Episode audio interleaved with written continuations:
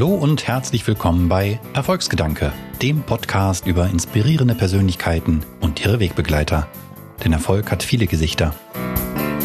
Ich bin Björn Weide, CEO beim Fintech-Unternehmen Smartsteuer und spreche heute mit Verena Pauster über Machen statt Meckern, die Sehnsucht nach dem guten Morgen und warum wir lernen müssen, loszulassen. Eine Bemerkung noch vorab. Corona-bedingt fand auch diese Aufnahme remote statt. Zwischendurch wackelte dann die Internetverbindung ein wenig und verschluckte ein paar Silben. Das bitte ich zu entschuldigen. Ich glaube aber dem Inhalt tut es keinen Abbruch. Deshalb gute Unterhaltung. Gründerin von Fox Sheep und der Haber Digitalwerkstatt, Initiatorin von Startup Teens, Stay on Board, Wir für Schule, ISOP ASAP, Vorstände beim Verein Digitale Bildung für alle, Aufsichtsrätin der Comdirect und nun auch noch Buchautorin. Wie viele Stunden hat dein Tag? Nicht genug. Also ich stelle regelmäßig fest, dass er zu Ende ist, äh, bevor ich eigentlich fertig bin. Aber da ich äh, vielleicht entgegen der Erwartung relativ viel Schlaf brauche, äh, ist es dann auch einfach irgendwann mal gut und dann weiß ich, okay, ich muss morgen weitermachen. Aber dass da jetzt groß Freiraum wäre, ist jetzt leider auch nicht der Fall. Schwer vorstellbar. Herzlich willkommen damit, Verena Pauster. Vielen Dank. Dein Buch, Das neue Land, das erscheint dieser Tage. Das heißt, es ist dann gerade erschienen, wenn der Podcast rauskommt. Ich hatte das Glück, es vorher schon lesen zu dürfen. Das steckt so voller Tatendrang und Ideen, dass dieser Podcast vermutlich Überlänge erreicht, wenn wir die alle äh, streifen, mhm. die Themen, die, die ich gern behandeln würde. Deswegen lass mich doch bitte mit dem Elephant in the Room aus meiner Sicht beginnen. Du hast ein Zitat in deinem Buch über Bildung in Corona-Zeiten. Corona hat unser Bildungssystem energetisiert. Mhm. Und ich habe das Gefühl, du lebst schon in diesem von dir beschriebenen neuen Land, denn da, wo ich lebe, und ich glaube, nach den Studien, die ich gelesen habe, auch die Mehrheit der Eltern, wird das sehr anders empfunden. Ich nehme ein bisschen an, du beziehst dich ganz stark auf die von dir gestartete, schon erwähnte Initiative Wir für Schule, der größte Bildungshackathon, super cool. Oder sah tatsächlich dein Corona-Alltag deiner schulpflichtigen Kinder anders aus als meiner. Nee, der sah nicht anders aus. Das hat uns genauso kalt erwischt wie den Rest der Republik, als äh, Frau Merkel im März äh, ankündigte, dass am Montag die Schulen zumachen. Und wir haben drei Schulkinder und ein Kita-Kind. Und das, das war so ein bisschen das Gegenteil von, äh, was der Plan war für dieses Jahr und was auch der Plan war, um das Buch zu schreiben, weil das schreibt sich halt auch etwas besser, wenn die Kinder in der Schule und in der Kita sind, als wenn sie da nicht sind. Aber ähm, nein, deswegen Da hatte ich jetzt keine Parallelrealität, sondern was ich mit diesem Energetisieren meine, ist, wenn ein ganzes Land gezwungen ist, sich plötzlich mit etwas zu beschäftigen, über das wir seit fünf bis sieben Jahren nur geredet haben, dann wird trotzdem, auch wenn es noch nicht rund läuft, sehr viel Energie freigesetzt oder es fließt sehr viel Energie in dieses neue Thema. Und ob du so Umfragen auf Plattformen wie lehrermarktplatz.de oder so während Corona-Zeiten angeguckt hast, plötzlich stieg die Bereitschaft, sich mit digitaler Bildung und digitaler Infrastruktur zu beschäftigen. Und wie immer, wenn du dich mit was beschäftigst, verlier, beschäftigst, verliert sein Schrecken. Du baust Hemmschwellen ab und merkst plötzlich, Mensch, ich kann das eigentlich besser, als ich dachte. Das habe ich auch so wahrgenommen. Also es gab zumindest endlich Diskussionen darüber. Und dennoch, wir haben zufällig jetzt heute zum Zeitpunkt der Aufnahme den ersten Schultag in Niedersachsen. Und ich habe das erste Mal seit 167 Tagen meinen Jüngsten wieder zur Schule gebracht. Ähm, und ich habe eher das Gefühl, dass alle ganz erleichtert sind, dass wir endlich wieder zum alten Normal zurückkehren können. Alle 30 Schüler in einer Klasse jeden Tag von morgens früh bis abends spät, naja, nicht ganz abends, ähm, ohne dass da jetzt vielleicht schon eine Chance genutzt worden wäre, was ich mir gewünscht hätte, aus dieser jetzt so besonderen Situation vielleicht auch mal ein paar Experimente in die Tat umzusetzen, zu sagen, hey, wir könnten theoretisch vielleicht in die Schulen zurück, aber lass doch mal gucken, ob wir nicht ein paar Dinge anders machen können. Und das sehe ich leider noch nicht. Also was bleibt von der Energie in dieser mhm. konkreten Krisenphase und auch aus Initiativen wie deiner, die ich hervorragend fand, tatsächlich im Konkreten übrig? Also du hast völlig recht, dass wir die Sommerferien viel mehr hätten nutzen können, nicht nur Hygienekonzepte zu erarbeiten, die jetzt auch ehrlich ja. gesagt ja keine Rocket Science sind, äh, sondern sie hätten nutzen können, um zu sagen,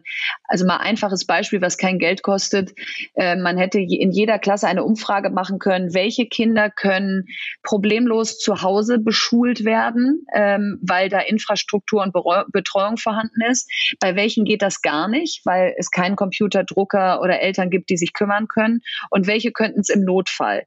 So, und wenn du diese Liste jetzt in jedem Klassenraum liegen hättest, äh, dann könntest du also auf einen Corona-Verdachtsfall so reagieren, dass du die nach Hause schickst sofort, die da auch prima weiterlernen können und die anderen auf, auf die Klassenräume verteilt mit mehr Abstand. Ähm, das ist, das kannst du auch noch unter Hygienekonzept buchen, aber es wäre ein bisschen intelligenter gewesen, als einfach nur zu sagen, äh, wenn alle gesund sind, sind alle hier, wenn einer krank sind, sind alle zu Hause und wie wir das organisieren, wissen wir leider noch nicht. Ähm, also deswegen es ist jetzt kurzfristig noch nicht viel passiert.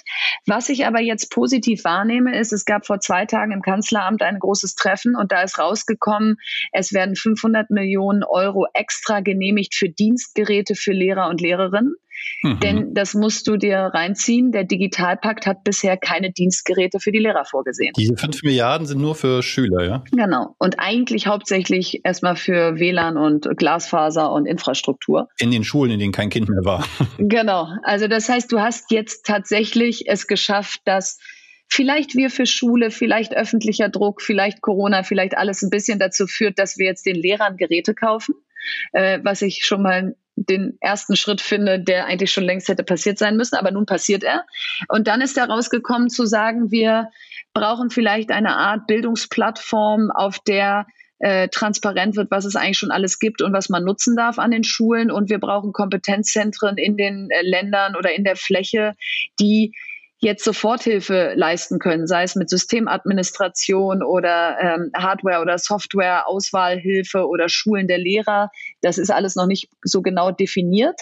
Aber dass das im Kanzleramt stattfindet, dass die Kanzlerin jetzt auf alle Kultusminister zugeht, dass sie es also gewissermaßen zur Chefsache macht, das hatte ich mir eigentlich schon seit Jahren gewünscht. Und das sehe ich jetzt schon als positives Signal der letzten Monate, wo, wo wir, glaube ich, alle viel Druck aufs System gemacht haben. Ähm, du sprichst ja was äh, in einem Nebensatz dabei an, äh, so die Chefsache und Druck ausüben auf die 16 Länderfürsten, die bisher das gerade das Bildungssystem für sich reklamiert haben in unserem föderalen System. Ist das ein Problem gewesen, gerade in der Corona-Krise, dass es eben 16 äh, Dinge, also 16 Länder gab, die das einzeln für sich entschieden haben. Ich habe persönliches erlebt, dass ich in Schulen auf Widerstände gestoßen bin bei dem Angebot, als Unternehmen, als Privatperson dazu helfen mit Geräten oder auch Bereitstellung von Infrastruktur, weil immer die Angst da war, ja, das können wir hier nicht selber entscheiden, da müssen wir jetzt mal warten, bis äh, das Kultusministerium was sagt und so. Also es ist viel Abwarten und gleichzeitig bei 16 äh, Bundesländern viel Uneinigkeit auch zu spüren gewesen. Genau, also ich glaube, du kannst es sehr gut am Beispiel der Schulcloud klar machen, was ähm, die Herausforderung des Föderalismus ist. Wir haben uns also gegönnt, sozusagen bisher ähm, fast in jedem Bundesland eine eigene Cloud äh, zu bauen. Und was ist eine Cloud? Das, das, muss man auch mal dazu sagen, weil viele darunter vielleicht auch einfach nur so eine Art Dropbox äh, verstehen.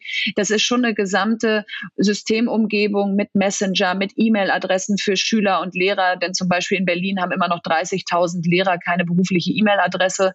Das ist äh, natürlich äh, Dokumentenaustausch, äh, ko kollaboratives Lernen, dass du also in die Arbeit der Kinder rein korrigieren kannst, dass die äh, Videos, Fotos teilen können, äh, dass du Videokonferenzen machen kannst und so. Das ist eigentlich eine gut funktionierende Cloud.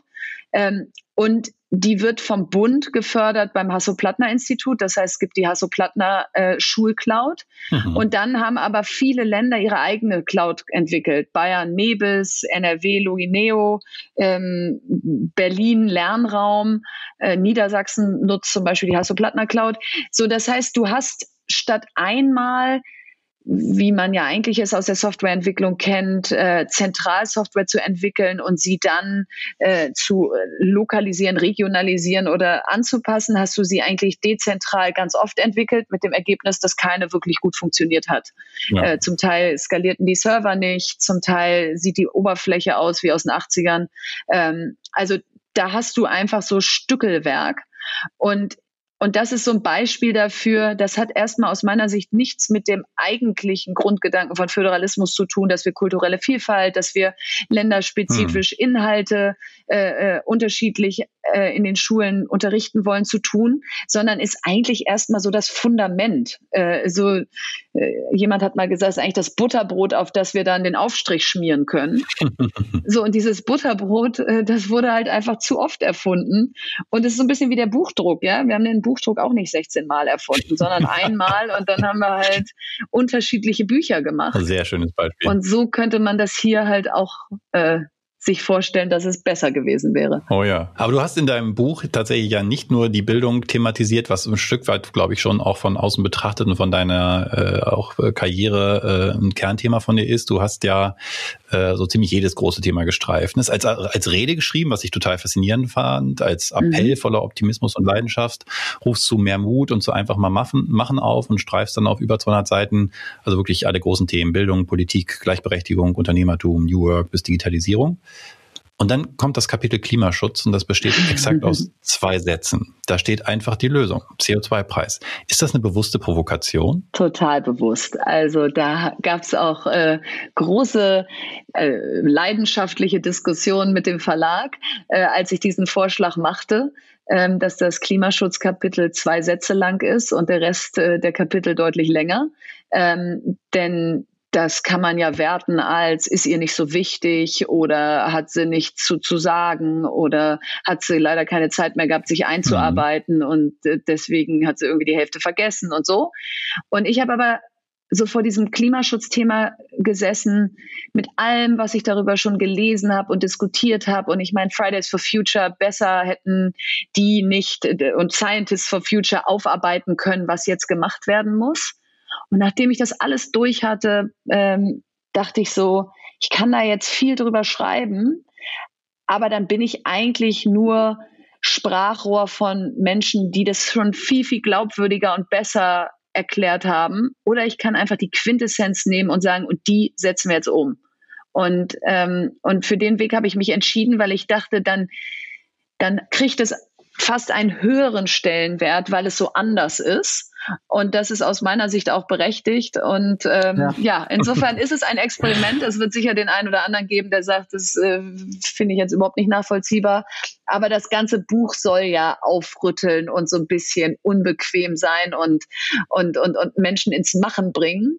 Und wenn eben jemand denkt, ich bin da zu kurz gesprungen, dann kann er ja äh, sozusagen mithelfen, dass es sich noch mehr mit Leben füllt. Also es hat ja jetzt hier äh, Experiment äh, gelungen, bei mir jedenfalls genau das bewirkt. Sehr gut. Bin darüber gestolpert. Ich habe gedacht, das kann jetzt ja nicht ihr Ernst sein. Und dann habe ich es nochmal gelesen, habe gedacht, was unterscheidet dieses Kapitel von den anderen? Und dann habe ich gedacht, ja, tatsächlich, die Lösung liegt einfach so auf der Hand und eigentlich wissen wir längst, was zu tun ist. Wir brauchen nicht noch 30 andere Ideen. Wir brauchen einfach nur diese eine umzusetzen und dann ist gut. Nirgendwo ist die Lösung so klar wieder. Okay, habe ich zumindest richtig verstanden beim zweiten Mal drüber nachdenken. Unbedingt. Ähm, dann will ich jetzt aber auch mal provozieren, wenn du provozierst. Dein Buch enthält viele Forderungen nach Investitionen in Technologie, Digitalisierung, Infrastruktur, bessere Bezahlung für soziale Berufe. Gleichzeitig soll die Staatsquote verringert werden. Willst du zur Finanzierung lieber die Renten kürzen oder Kindergärten schließen? das ist ja mal eine schöne Frage. Also antworte ich natürlich äh, sofort Renten kürzen, weil das einfach äh, natürlich mein Weltbild ist, dass äh, wir alles, was jung und Zukunft ist, stärken müssen. Und das heißt nicht, dass, äh, dass wir sagen, die, die älteren Mitbürger sollen keine Rente mehr bekommen. Aber das ist ja so ein bisschen die These in dem Buch, wir haben uns den Wohlstand, den wir jetzt haben, so hart erarbeitet. Der ist ja nicht von, der ist ja nicht vom Himmel gefallen. Ähm, wenn man sich die Nachkriegsgenerationen anguckt, wenn man noch Bilder wie die Trümmerfrau nach dem Weltkrieg im Kopf hat, dann war es harte, harte Arbeit, dieses Land aufzubauen. Ähm, wir haben einen fantastischen Sozialstaat. Ähm, das haben wir in Corona-Zeiten gesehen, wie gut wir durch die Krise gekommen sind. Aber all das da ernten wir die Vergangenheit gerade und wir pflanzen zu wenig Zukunft. Und wenn wir Kindergärten mhm. schließen, pflanzen wir noch weniger Zukunft. Und insofern, ich möchte weder Generationen gegeneinander ausspielen noch bewerten, wer wichtiger oder wertvoller ist. Aber wenn wir nicht anfangen, mehr in die Zukunft zu investieren, wenn wir nicht mehr an morgen denken, statt immer an den Besitzstand von gestern, dann werden wir es sehr schwer haben, in Deutschland und Europa in Zukunft vorne mitzuspielen. Und deswegen, weil man sich auch mal festlegen muss, äh, würde ich mich jetzt so festlegen, wie ich es eben gesagt habe. Also es war natürlich super provokant, eine Frage, die man einfach gar nicht, eigentlich nicht wirklich richtig beantworten kann. Genau, die würde auch kein Politiker beantworten, weil er dann gleich einen Shitstorm hätte. Ja, ja aber ich glaube, ein bisschen darum, darum geht bei meiner Frage. Da kommen wir später auch nochmal so ein bisschen dazu. Du provozierst mhm. ja auch bewusst mit deinen Ideen und rüttelst da an, an Besitzständen. Ja. Das ist ja auch alles gut und richtig. Und du sagst dann auch zwischendurch immer mal wieder, wir müssen Verantwortung übernehmen.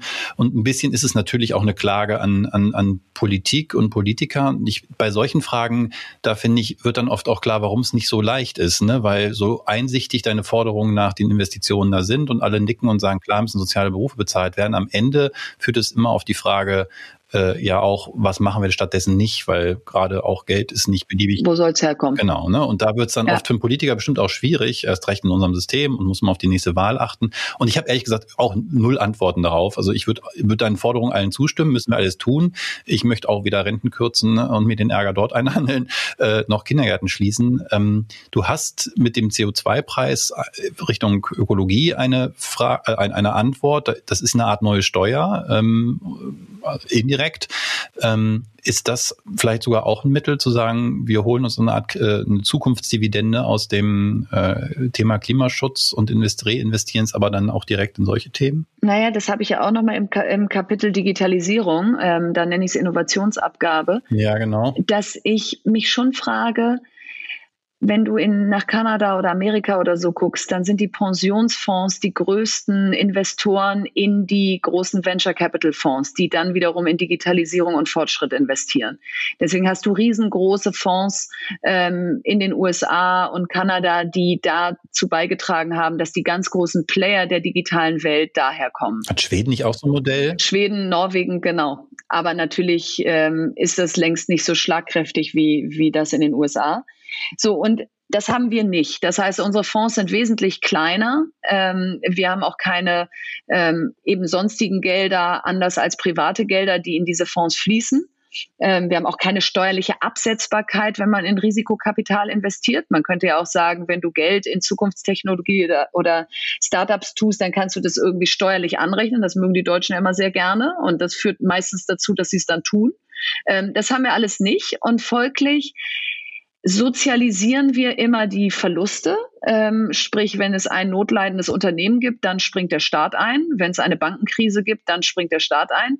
Aber wenn es ein Upside gibt, wenn es was zu gewinnen gibt, dann sind wir nicht dabei als Steuerzahler. Mhm. Und deswegen äh, würde ich sagen, ist die Innovationsabgabe ein Versuch, mal ein, ins Denken zu kommen, was wäre eigentlich, wenn wir uns mehr zwingen würden, mehr Menschen daran zu beteiligen, an der Zukunft beteiligt zu sein weil wir auch nicht eine besonders hohe Aktienquote haben. Wir haben jetzt auch zurzeit keine Zinsen. Das heißt, wir, wir legen unser Geld viel weniger renditeorientiert an und es wäre ja irgendwie schön, wenn man zwei Fliegen mit einer Klappe schlagen würde, wenn man einmal mehr Geld zur Verfügung hätte, um in Zukunft zu investieren und gleichzeitig die gesamte Bevölkerung davon profitieren würde. Oh ja, auf jeden Fall. Ähm, du hast ansonsten noch Richtung Gesellschaft und vielleicht ist es ein ähnliches Thema auch ähm, das Wahlrecht adressiert und hast gesagt, wir werden immer älter, dürfen folglich auch immer länger wählen, wählen damit automatisch immer mehr Politik für Ältere. Ist, das ist dann zwar nicht repräsentativ, äh, das ist dann zwar repräsentativ, aber nicht zukunftsgerecht. Gleiches Thema wieder. Wir gucken in die Vergangenheit, nicht in die Zukunft. Wie versöhnt man in einer repräsentativen Demokratie die Gesellschaft mit ihrer eigenen Zukunft? Weil die Zukunft ist so weit weg und das heute, das ist so nah. Das stimmt. Ähm, und deswegen ist es ja auch so schwer, Themen wie Klimaschutz oder auch Digitalisierung für die Menschen greifbar zu machen. Und, und das schreibe ich, glaube ich, auch an einer Stelle. Wir müssen einen besseren Job machen, zu erklären, was ich eigentlich davon habe oder was konkret das Problem ist. Wenn wir sagen, künstliche Intelligenz ähm, frisst in der Zukunft alle Jobs und Roboter übernehmen, dann wird ja kein Mensch sagen, cool, lass uns ganz viel in künstliche Intelligenz investieren, ähm, weil klingt nach einem total äh, schönen Land, in dem wir sonst in, dann leben. Mhm. Und wenn du dann sagst, wir müssen mehr künstliche Intelligenz an den Schulen beibringen, dann sagt jeder, oh Gott, ja, also unsere armen Kinder, lass die doch noch ein bisschen Kind sein. Und wenn du dann aber siehst, dass zum Beispiel vom MIT entwickelt, äh, die, die äh, Software Scratch, mit der ich programmieren lernen kann, ähm, da eine künstliche Intelligenz äh, Schnittstelle bald hat, wo man sagt, man hält zum Beispiel Lebensmittel vor die Kamera und sagt dem Computer am Anfang gesund, ungesund.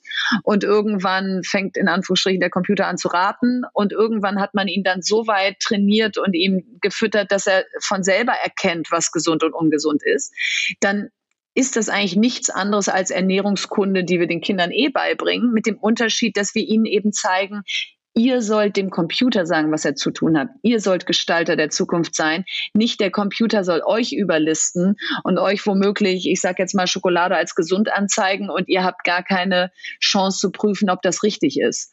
Und je konkreter du also Bilder machst, was du eigentlich meinst mit Themen. Und im Klimaschutz genau das Gleiche. Wenn wir nur Horrorszenarien zeichnen, dann dann ist es irgendwie so, dass man denkt so, oh Gott, oh Gott, das ist so schrecklich. Hoffentlich können wir da noch ein bisschen nicht drüber nachdenken. Weil so, statt zu sagen, was können wir jetzt konkret machen? Und das, diesen Job machen ja ganz viele schon sehr gut, dass man, wenn man sich Ecosia anguckt, die Suchmaschine, die die Bäume pflanzt und in Echtzeit auf der Website zeigt, wie viele Bäume gepflanzt werden, dann ist das so ein positives Bild, was wir plötzlich von Zukunft und Klimaschutz haben. Und ich glaube, das müssen wir immer wieder im Kopf behalten, dass dass sehr abstrakte Zukunftsphänomene einem erstmal Angst machen und nicht unbedingt dazu beitragen, dass man sich näher mit ihnen beschäftigen möchte. Du hast einen, wie ich finde, deiner schönsten Sätze äh, geschrieben und da geht es mehr um dich selber. Du hast geschrieben, statt nostalgischer Sehnsucht, ich sage jetzt mal nach dem alten Land, ist bei mir die Sehnsucht nach einem guten Morgen viel stärker. Woher kommt denn diese Sehnsucht? Warum guckst du eher in so einem positiven Sinne auf Zukunft als äh, ja, da wo etwas besser ist, anstatt wie offensichtlich insbesondere wir Deutschen besonders gerne im Sinne von, oh Gott, oh Gott, äh, es ist ja schon so gut, es kann also nur noch schlimmer kommen. Weil ich, ähm, ich mir immer vorstelle, wir sind jetzt irgendwie hier und äh, wenn wir so in so einem äh, guten, gut aufgestellten Land leben, gesund sind, äh, auch zu den Privilegierten gehören, die sich solche Gedanken überhaupt machen können, dann haben wir doch eigentlich nichts zu verlieren, wenn wir uns mehr Gedanken darum machen, wie morgen aussehen kann, wie wir das gut vorbereiten können, wie wir auch morgen dazugehören, äh, also wie wir auch in der nächsten industriellen Revolution zu den Machern und Gestaltern gehören, statt zu den Getriebenen und, und denen, über die das so hineinbricht, wenn du so willst, über mhm. die das so hineinbricht. Und dieses Gefühl von im Driver Seat bleiben zu wollen, dieses Gefühl von auch irgendwo einen Anspruch zu haben, als viertgrößte Volkswirtschaft der Welt, jetzt nicht zu sagen, puh, die besten Jahre liegen hinter uns, man kann halt auch nicht immer vorne mitspielen, dann kommen jetzt vielleicht mal ein paar Jahrzehnte oder Jahrhunderte, wo das nicht mehr der Fall ist. Das, nee. Also dann würde ich irgendwie mit 80 auf der Parkbank sitzen und sagen, worauf hast du denn gewartet? Also jetzt hast du das hier gut zu Ende gelebt, ähm, aber eigentlich jetzt, wo es zu Ende ist, hättest du doch viel mutiger sein können. Du hättest doch viel mehr versuchen können. Ähm, das wäre doch jetzt nicht wirklich schlimm gewesen. Also es verliert ja alles dann so ein bisschen seinen Schrecken, wenn du darauf zurückguckst. Und deswegen komme ich immer wieder zu dem Schluss, wir müssen heute alles geben, damit wir morgen äh, ja, ein positives Zukunftsbild für unsere Kinder hinterlassen und nicht so einen Ausverkauf hier gemacht haben. Ja, muss ich nochmal äh, nachhaken, denn du sprichst von Mut und für mich ist Mut irgendwas, das setzt dann ein, wenn ich in einer Situation bin, die irgendwie bedrohlich ist. Und ich habe so ein bisschen die Vermutung, wir waren so lange so untätig, weil wir nicht bedroht worden sind. Es ging uns doch so wahnsinnig gut. Du hast ja davon gesprochen, dass wir aus der Vergangenheit ernten und so, ne? Und ne, Trümmerfrauen und so, das baut, also 50 Jahre, 70 Jahre später bauen wir immer noch darauf auf. Wenn also der, die tatsächliche Situation heute, die tatsächliche Realität so gut ist, dass wir im Grunde gar keine ja, großen Bedürfnisse haben. Wie können wir gleichzeitig aus dem, was du da ja am Horizont siehst, das, was mal schlechter werden könnte, von ökologischer Katastrophe über äh, die Jobs, die wir eigentlich brauchen, ähm, für die bilden wir heute nicht aus und so. Dieses Bild der Zukunft, das irgendwie ja bedrohlich ist. Wie können wir das malen und gleichzeitig so ein positives Bild dagegen setzen? Weil du sagst ja, das brauchen wir ja auch, um, ja, um, um auch überhaupt in den Mut zu kommen. Wenn man nur sagt, es wird alles schrecklich, dann, dann hilft das ja wahrscheinlich auch nicht. Der, der Christoph Bornstein, mit dem hatte ich neulich äh, die, äh, das Vergnügen im Podcast, der sprach von so einer konstruktiven Unzufriedenheit. Also nicht nur zu sagen, oh Gott, ist ja alles schrecklich, sondern daraus etwas konstruktives Machen, ein, ein, eine Energie zu gewinnen. Wie, wie, woher hast du diese Energie? Also ich glaube, es sind zwei Sachen. Das eine ist, ich glaube nicht, dass es uns jetzt heute so gut geht, dass wir uns krampfhaft reindenken müssen, dass es uns in Zukunft vielleicht nicht mehr so gut geht, weil wir haben wenn du jetzt mal dir anguckst, wie Amazon zum, schon dazu beigetragen hat, dass unser Einzelhandel leidet, die Innenstädte verweisen, wenn du dir den Zustand an den Schulen anguckst, wo gerade gestern wieder gesehen habe, 84 Prozent der Deutschen sind der Meinung, unsere Schulen sind nicht ausgestattet für die Zukunft.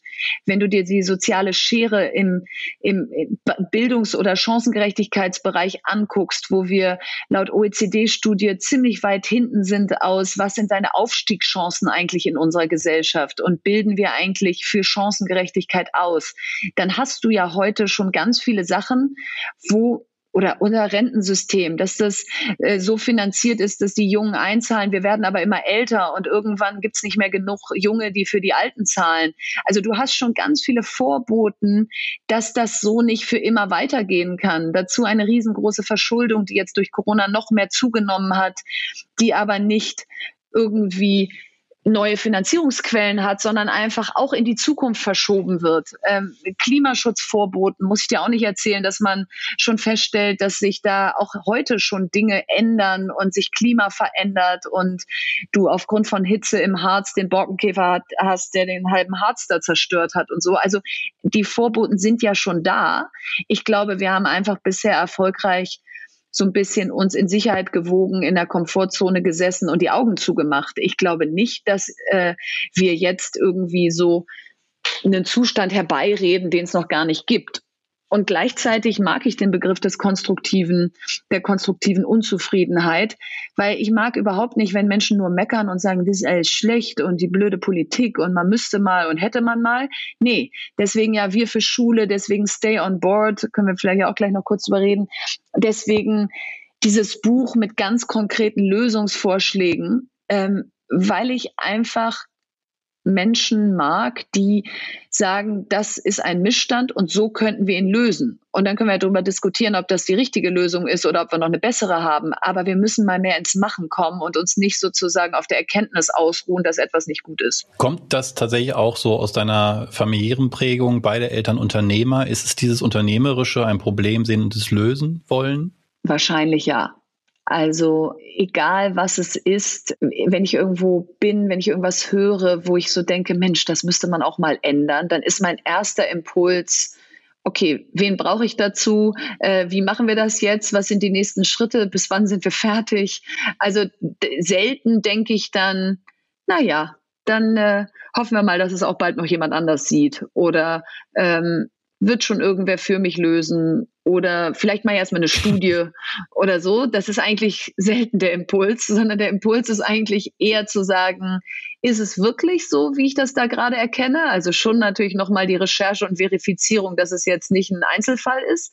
Aber sobald ich dann feststelle, da gibt es einen Missstand oder irgendwie eine tolle Chance, äh, komme ich schon sehr schnell ins Machen. Und ich glaube, das ist schon so eine genetische Vorprägung, die du da mitgekriegt hast von deinen Eltern.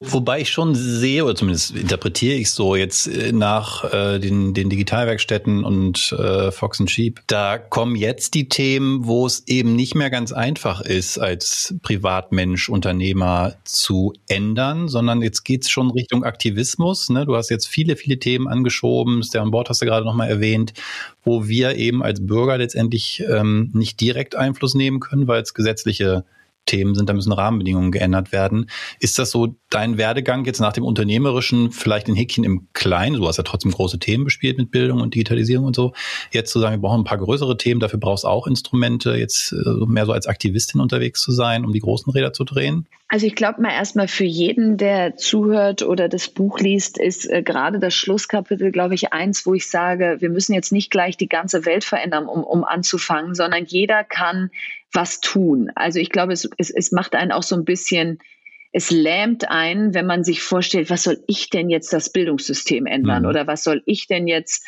äh, Digitalisierung oder Klimaschutz lösen? Ähm, so dass das ist dann sehr makro und Metaebene. Aber wenn ich jetzt sage, puh, mir macht diese digitale Welt bisher Angst und ich weiß auch nicht so richtig, ob die gut ist für meine Kinder. Und jetzt mache ich einmal die Woche eine Zukunftsstunde mit meinen Kindern. Und so wie wir ein Brettspiel spielen, äh, legen wir jetzt eine digitale Anwendung auf den Tisch und eine Stunde beschäftigen wir uns als Familie damit.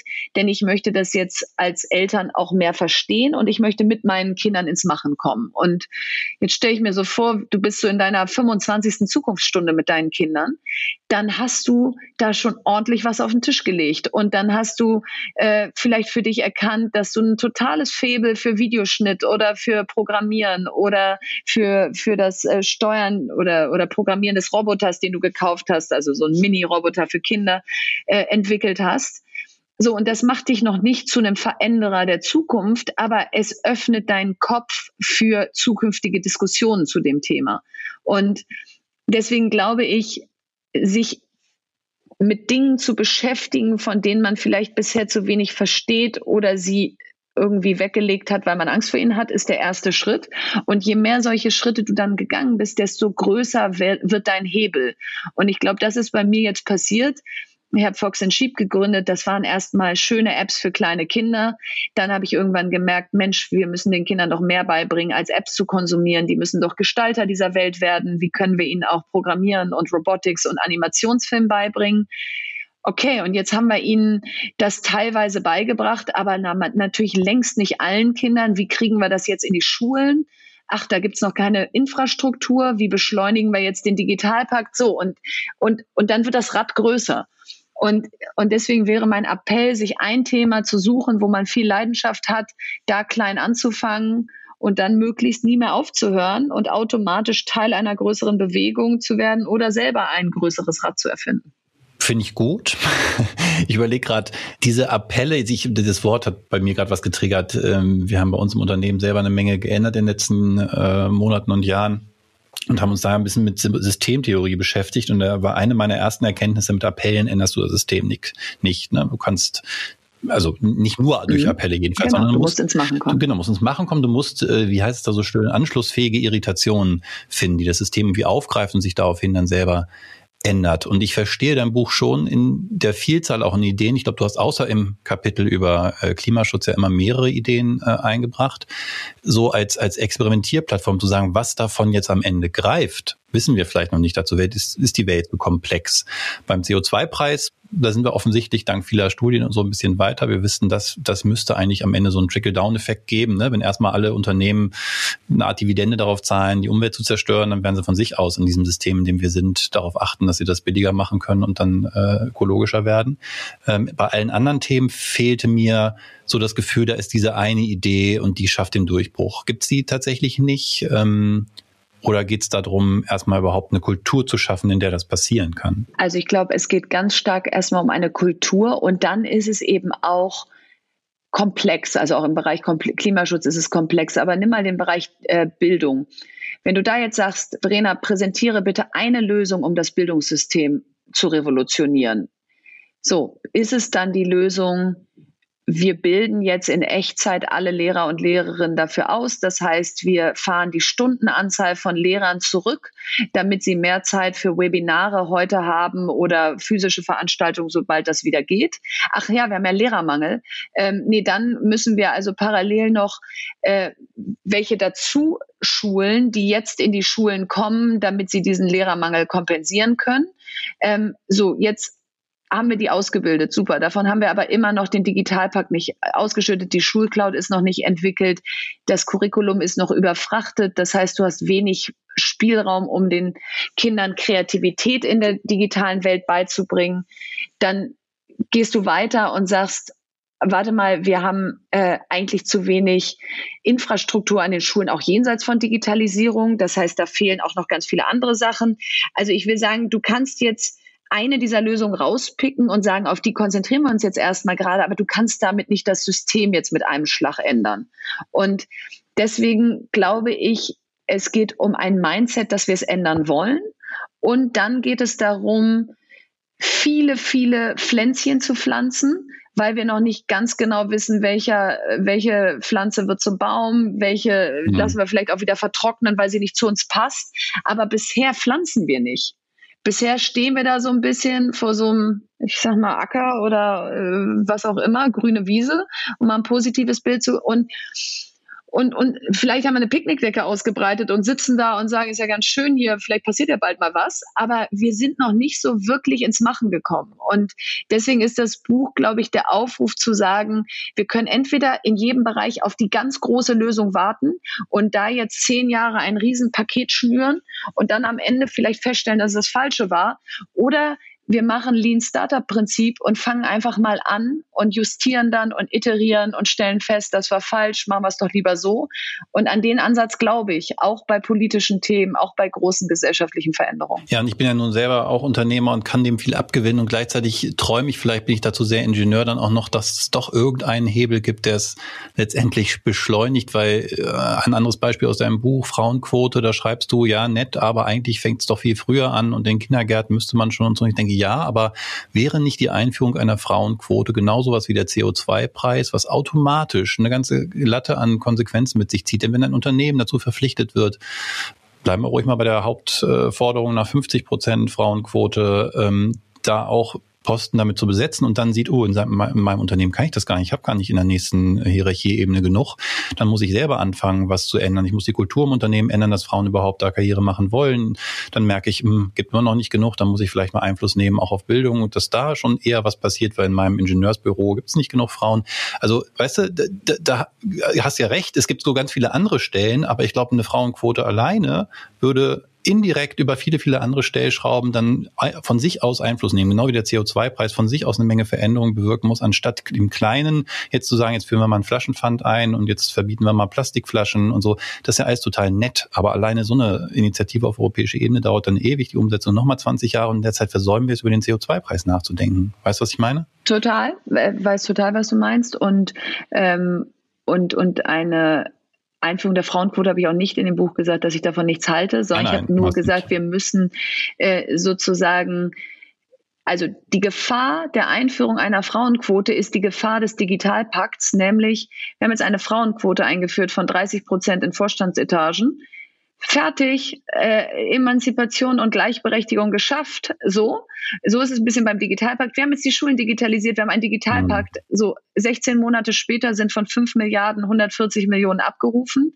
Corona hat es gezeigt, es ist gar nichts fertig. Und der Bund, der diesen Digitalpakt aber ausgelobt hat, der hat jetzt aus seiner Sicht die Hausaufgaben gemacht.